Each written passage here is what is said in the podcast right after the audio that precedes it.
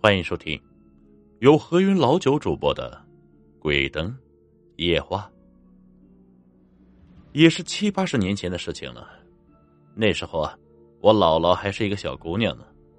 在我姥姥的村里，有个接生婆，技术很是高超。要知道啊，在那个年代是没有医院之类的东西，所有女人生孩子靠的就是接生婆。这位接生婆家姓刘。这嫁给刚好是兄弟六人中的老六，所以啊，人们都亲切的喊她六婆。六婆接生技术不但高超，而且为人极其热情。无论哪家女人生孩子，也无论白天黑夜，随叫随到。要知道啊，那时代接生婆是不收钱的，穷人家也就在接生完后喝碗鸡蛋汤。遇到家境稍微好一点的。也就是送点礼品之类的东西。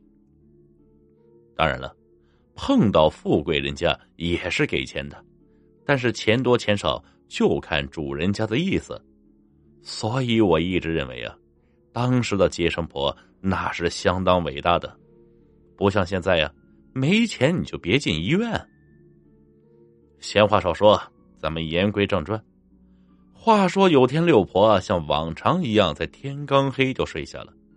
那时人们还是比较穷的，特别是农村人，晚上也没什么乐子。这如果晚上不做针线活的话，一般吃完晚饭就睡下了。六婆因为很多的时候啊，晚上会出去接生，所以总是早早睡下。当六婆朦朦胧胧刚想睡着的时候，啊，大概啊，也就是现在八九点钟，就听有人叫门。说要请六婆去接生，六婆当下就麻溜的起床，收拾好所需要的东西，就跟着来人走了。来人看来家境不错呀，竟然还雇了顶露天的小轿子。六婆当下暗喜，心想这不用自己急忙赶路了。要知道，那时六婆已经五十多岁的人，而且还是个小脚啊。什么是小脚啊？就是解放前女人被裹后的三寸金莲，我奶奶以前就是那样的脚啊，除大拇脚趾头外的四根脚趾头啊，生生被裹断，一直压到脚后跟那里，这看着很是恐怖啊。走起路来很是辛苦，这况且接生的话，可还是一件体力活当下六婆就闭起眼睛养神，走了大概十多分钟的路程后啊。六婆赶到轿子转了一个路口，她睁开眼睛，竟然是漆黑一片。六婆清楚的记得，出门的时候还看到有月亮呢。这时她心里不禁泛起了嘀咕，但没有多想，毕竟这么一段路程，离家想来也不会太远。但不久啊，六婆的手碰到了路边的庄稼，这一碰不要紧，可把六婆吓出了一身冷汗。因为这个时候是春天，在我们那儿，现在正是麦子生长的时候啊。而六婆手边碰到的庄稼，用手摸特别像棉花的叶子，而棉花在我们那里是麦收过后才开始种植的。但六婆毕竟是六婆，她知道，人家既然请她过来接生，想必不会有什么恶意，或者说不会加害于她。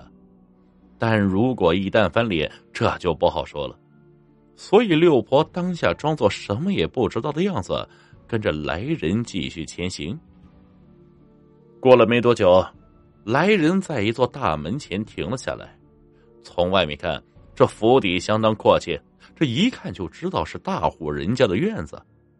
但六婆想破脑袋也想不起来，这附近谁家有这么阔气的宅子。但凡接生，可是关系到两人性命。六婆不急多想，就跟着来人往里走，七拐八拐了好久，终于到了孕妇的卧室。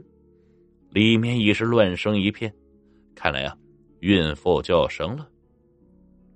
六婆来不及歇息，赶紧吩咐烧水的烧水，准备东西的准备东西，自己抬腿就进了孕妇的卧室。孕妇很顺利就产下了孩子，但是令六婆惊讶的是，孕妇生的不是一个，也不是两个，而是七个，并且每个孩子都还有尾巴。更令人惊讶的是，孕妇的家人竟然没有一个感到奇怪，仿佛他们的孩子呀就应该是这般模样。此刻，六婆知道啊，哈哈，自己肯定不是在给人类接生。而是在给不知道是什么的动物接生。当下六婆也不吱声，喝完主人给做的鸡蛋汤外，就在他们安排的住处住下了。但是六婆留了一个心眼儿，她把自己的一个裹脚布，啊，就是古代的女人都是用裹脚布的，就是用白布制成一定长度和宽度的布，四季都要把脚裹起来。他把裹脚布呢。系在了他住的床的其中一个腿上。鸡刚叫头遍的时候，这接六婆来的人就过来叫六婆起床，要送她回去。要知道啊，那时候一般人家都是等到了天亮才会送接生婆回去的。六婆当下也没说什么，就跟着那人出去了。这主人家看来挺大方啊，给六婆包了好大一锭银子，六婆也没拒绝。还是来时的那个露天小轿，但令六婆奇怪的是，四周始终漆黑一片，看不到任何东西。直到快到家门口的时候，六婆才突然感觉不是那么的漆黑，依稀能看到人影。第二天天刚亮，六婆就起身出去了。她凭感觉一路往东，找了好大一会儿，也没看到自己的裹脚布。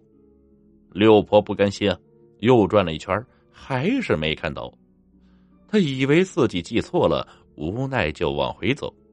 走了一段路后啊，六婆想想还是不甘心，回头再瞅的时候啊，嘿嘿，无意中竟然看见自己的裹脚布在村东头几棵百年古树中的其中一棵上。要知道啊，那几棵古树可都有十多米高。而那裹脚布竟然在快接近树梢的地方，六婆啊的一声就坐在了地上。此后，六婆病了一场，病好后依然接生，但再也不在晚上出去接生了。本集故事播讲完毕，感谢各位听众的收听。老九的新书啊，《回荡九零大郎喝药了》，咱们喜马拉雅已经上架。劳烦各位朋友们啊，哎，动动手帮忙订阅一下，感谢各位。